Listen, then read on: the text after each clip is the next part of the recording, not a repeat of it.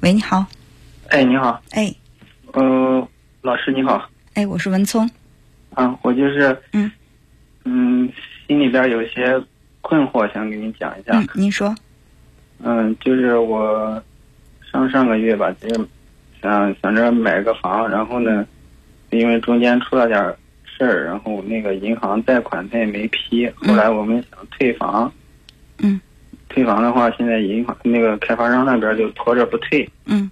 然后呢，因为刚开始买这个房子的时候，我老婆就是说她不太同意。嗯。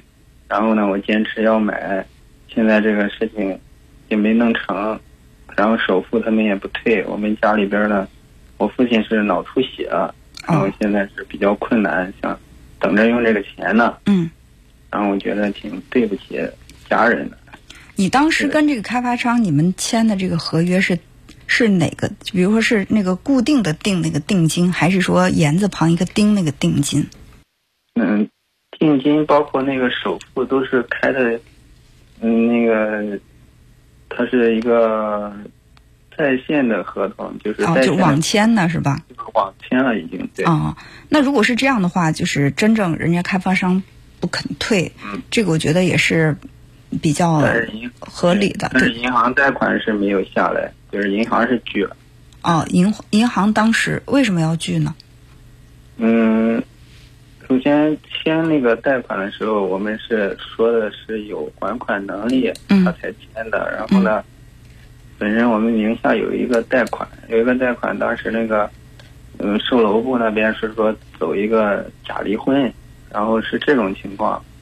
然后后来呢，我们是咨询过专业人士，他们说，如果是这种情况的话，你到时候还不上贷款，他们要告你那个呃贷款诈骗什么的。你这个所谓的假离婚是真离婚吗？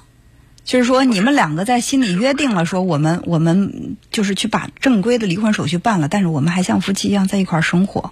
那没有，是完全是。嗯，假假的，就完全是没有没有。所以你看，为了买这个房子，然后呢，去想钻一个这个政策的空子，结果把自己给装进来了。对，现在也是比较纠结，因为这期间我父亲然后脑脑溢血嘛，嗯，然后比较严重，然后最开始我我老婆就是劝我说，没必要买，因为我们现在是租房，但是老家是有房子，嗯，嗯。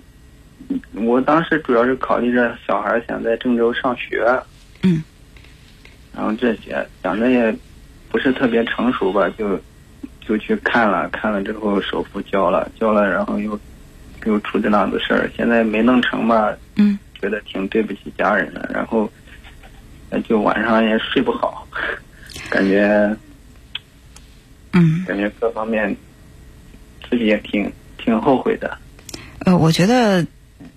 这个事儿既然没有退路了，也不要再去后悔，因为后悔它并不解决问题。另外呢，这个内疚感也不要有太深，因为就像你说的，你并不是说为了自己很自私的想法，我买了这个房子，就是想着孩子如果要是能在郑州上了户口，能够有更好的这个教育资源，也是为孩子未来着想，是吧？这可能是作为男人来说，嗯。最想去看到的就是我用我的能力让我的老婆、让我的孩子生活的越来越好，对吧？就是这个初心，它并不是说有什么问题，只是想钻了点空子，是吧？就是呃想着我就是投机取巧一下，但是把自己给装进去了。就是以后最起码吃一堑长一智，我知道，嗯，不管我有多迫切的想让我的孩子、我的我的妻子过得更好，但是呢。我要按正正规的流程来走。那既然这个首付已经交了，银行贷款又没有下来，呃，我觉得这个问题，就算开发商他他不给你退这个房子，你还应该多去跟他沟通，让他去想一想，看看以他们的经验有没有其他更好的解决问题的办法。不能，其实就这个事儿搁在这儿，无论是对你也好，对他们也好，都是有损失的，是吧？你贷不了款，他的款就到不了账，也影响他用钱。所以你们在一起。好好的商量，去折中想一个解决问题的办法，这个是我认为是对你目前走出困境最有效的。你说我在家天天吃不好睡不好，我特别的内疚，我不敢见人。其实你的内疚感对于解决这个问题，它没有一点积极的作用，是吧？对，主要你没遇见过这种事儿，因为在首先在老家买买过一个房子，但是那个便宜也也没有那么多波折吧，这第一次遇到，然后。就是他设置各种障碍，他不想退。他刚开始就说：“你们家里面有事儿，你挺一挺过去了。”然后，但是我目前这个情况，他不是那样的。对呀，所以说就是有的时候啊，我们嗯可以听别人的建议，但是呢，如果说这个人给你的建议是让你去投机取巧，让你去钻空子，嗯，对，咱们一定要保持头脑冷静。对，当时就是不冷静，然后。但是现在我们也别别去自责了。我觉得这个事情给你的经验，你给你的教训已经够大的了。就下次再让你去做这样的事儿，你绝对不可能再做了。既然我们啊学到了，对吧？也让你自己吃了个亏，呃，长了个记性。我觉得也算是这个事儿给你的积极的一面。最关键的是，现在要想办法积极的跟这个。银行也好，或者跟开发商也好去沟通，比如说你的这个贷款没有贷下来，是哪个环节出了问题，是不是还可以再申请？就是找其他银行，是不是还可以再申请？另外呢，就是开发商他们就是有这个卖房子多年的这种经验，遇到类似的情况怎么来处理这个问题？就是我们能够把这个损失降到最低。当然不能再听他给你出那些歪门邪道的主意，就是。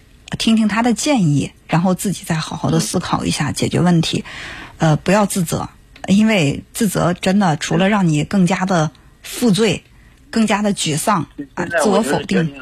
嗯，我现在就是决定不买了，决定既然已经给他，他也去了，我这边也就决定不买了。但是他就设置各种障碍，他想扣钱。嗯，而且并不是说完全不退。而且，而是说要扣一定的这个嗯费用，然后给你退钱，是这个意思吗？而且，对他最开始他还拖延，他说可能要半年、两年，他是这样说的。嗯嗯嗯。但是我给银行还有那个不动产那边打过电话，他们说流程倒是很简单，只要开发商点头，这边就能办。嗯。对啊，他可能也不想去承担这个损失。把把几十万这样。扔进去，然后到时候他再扣点损失，我觉得是太亏了。另外就是全部都是自己一手造成的。嗯，也也不要去这么想，可能有些事情，它在这个在今年出现了，就比明年或者更晚的时间出现要好，是吧？我们早吃这个亏，以后我们可能就避免了更大的吃亏。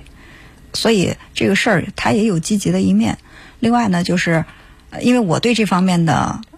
情况也不是特别了解，我也没有遇到过这样的事儿。